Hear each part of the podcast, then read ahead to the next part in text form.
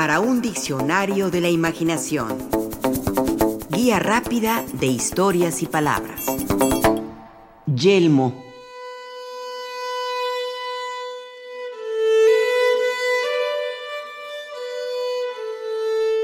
En la disparatada imaginación de Alonso Quijano, mejor conocido como Don Quijote de la Mancha, todo puede suceder, como confundir molinos de viento con gigantes, o un recipiente usado por un barbero como el yelmo de oro perteneciente a Mambrino, un famoso rey moro. Esto último sucede en el capítulo 21, donde el invencible y loco caballero se encuentra al transitar por un camino a un hombre a caballo que traía en la cabeza una cosa que relumbraba como si fuera de oro.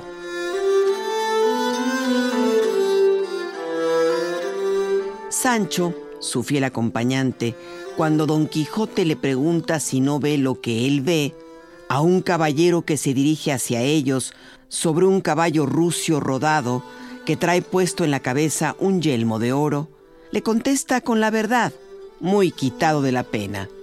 Le dice, Lo que yo veo y columbro no es sino un hombre sobre un asno pardo, como el mío que trae sobre la cabeza una cosa que relumbra?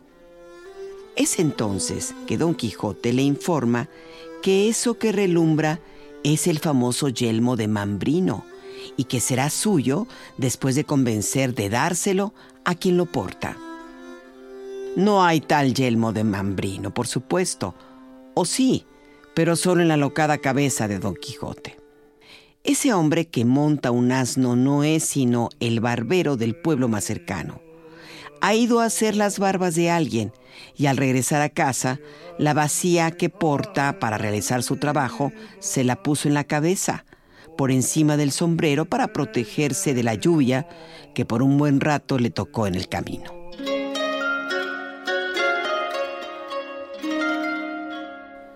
Una vacía, hay que decirlo, y en particular una vacía de barbero, que es la que trae el hombre sobre el asno, es una palangana metálica de borde muy ancho y con una hendidura para apoyar el cuello usada para remojar las barbas. Al limpiarse con la lluvia, la vacía estaba limpia y desde media legua relumbraba, por lo que Don Quijote la pensó hecha de oro. Miguel Cervantes afirma que su personaje veía todas las cosas con mucha facilidad y las acomodaba a sus desvariadas caballerías y malandantes pensamientos.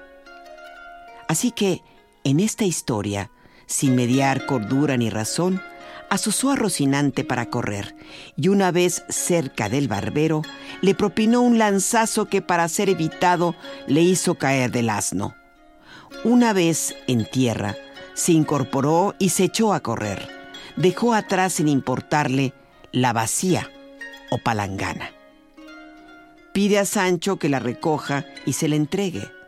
Sancho sabe que se trata de una mera vacía de barbero pintiparada, pero la realidad no es el mundo de Don Quijote, quien, alucinado, reflexiona al ver ese objeto al que imagina un yelmo de oro.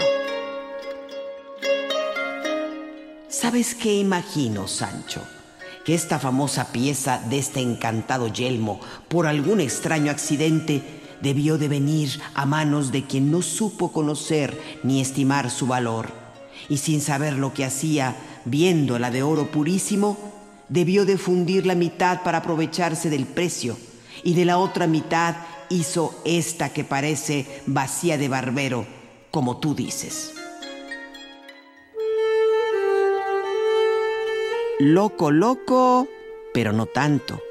Don Quijote se pone en la cabeza lo que insiste en decir, que es el yelmo de Mambrino. ¿Será este el atuendo con el que lo conoceremos? ¿Con su larga figura y su vacía de barbero en la cabeza? Piensa mandarla a arreglar con un buen herrero y piensa, con algo de lógica, entre tanto la traeré como pudiere, que más vale algo que no nada, cuanto más que bien será bastante para defenderme de alguna pedrada. La palabra yelmo como en La quijotesca aventura del yelmo de Mambrino, hace referencia a una pieza hecha de metal usada por los caballeros, guerreros o soldados para proteger la cabeza. También se le define como la parte de una armadura antigua que cubre y protege la cabeza y el rostro, generalmente compuesta de un casco con visera movible. El término, según Ricardo Soca, nos viene del alemán y así lo explica. Con el resquebrajamiento del Imperio Romano, se debilitaron sus fronteras y los germánicos empezaron a invadir sus territorios. Algunos de esos pueblos llegaron a la península ibérica trayendo consigo sus hábitos bélicos, su lengua y sus costumbres. Los invasores no impusieron su cultura, por el contrario, se hispanizaron rápidamente, aportando apenas unos pocos rasgos identitarios y algunas palabras de su lengua, en su mayoría referidas al arte de la guerra. Una de ellas fue el sustantivo helm, que se españolizó como yelmo, tomado en préstamo por el latín vulgar en varias regiones de lo que habían sido los dominios de Roma. Pero el vocablo helm o yelmo puede ser rastreado, asegura Ricardo Soca, hasta mucho antes de los germánicos, en diversas lenguas indoeuropeas de hace unos 3.500 años. En efecto, la raíz prehistórica kel dio lugar a las formas de yelmo en muchas lenguas. El inglés helmet, el portugués e italiano elmo, el alemán helm y en el catalán elm y en el danés helm.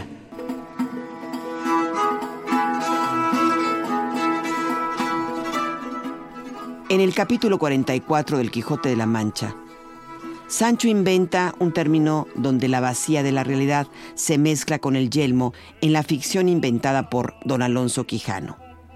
Para esto recurre a llamar vasiyelmo a la palangana que ahora usa en su cabeza, después de habérsela quitado al barbero en el lance ya citado.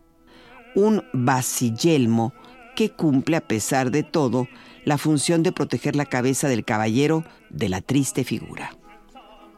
Así lo razona no sin admiración, su fiel escudero Sancho. Y si no fuera por este vasillelmo, no lo pasara entonces muy bien, porque hubo asaz de pedradas en aquel trance.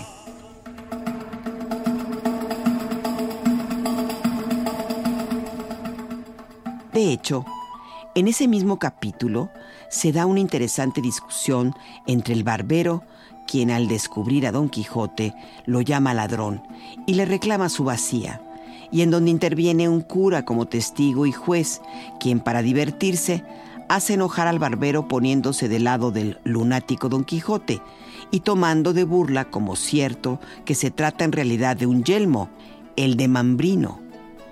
Sancho queda sorprendido y maravillado ante tales disparates. Se pregunta si esa no es una mera burla pensada. No me puedo persuadir que hombres de tan buen entendimiento como son, o parecen todos los que aquí están, se atrevan a decir y afirmar que esta no es vacía. Le parece que viven en el mundo al revés. Ese mundo donde ficción y realidad, cordura y locura, vacía y yelmo se juntan para crear esa obra maestra, ese vasillelmo de letras y palabras que es Don Quijote de la Mancha.